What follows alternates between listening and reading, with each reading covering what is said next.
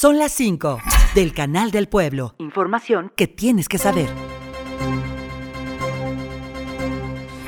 Durante la sesión ordinaria del Consejo Directivo Nacional de la Cámara Nacional de la Industria de la Transformación, el gobernador de Hidalgo, Julio Menchaca Salazar, recordó que el Estado goza de condiciones necesarias para facilitar la llegada de nuevos proyectos productivos. Aseveró que su administración promueve el desarrollo económico con una visión de respeto a las comunidades laborales y de cuidado al medio ambiente se amplió el plazo para el reemplacamiento vehicular. La fecha límite ahora es el 31 de julio, a fin de que todos puedan realizar este trámite. Así que si no canjeaste tus placas, aún estás a tiempo. Hay 14 unidades de atención. Posterior a esta fecha, se tomarán medidas. Recuerda que al reemplacar tendrás diversos beneficios como no pagar tenencia, un seguro vehicular hasta por 150 mil pesos y bonificaciones en pago de agua.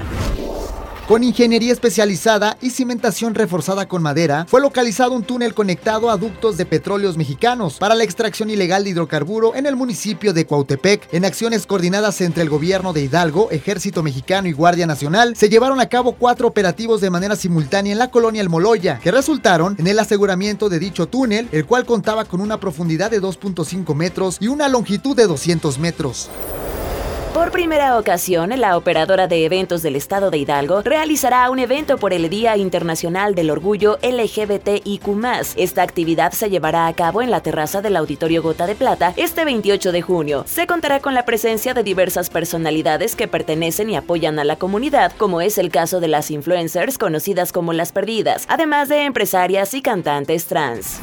En el municipio de Zumpango, Estado de México, fueron detenidos otros dos presuntos implicados en el homicidio de un operador de combi el pasado 6 de junio en Tizayuca, además de una camioneta asegurada. El operativo se logró gracias a acciones coordinadas entre la Fiscalía General de Justicia del Estado de México y la Procuraduría General de Justicia de Hidalgo. Así lo dio a conocer el jefe del despacho de la Procuraduría hidalguense. Con este, ya son tres los detenidos quienes se les vincula con la banda criminal Hijos del Diablo, informó Carlos Gómez. Y Mara Olvera.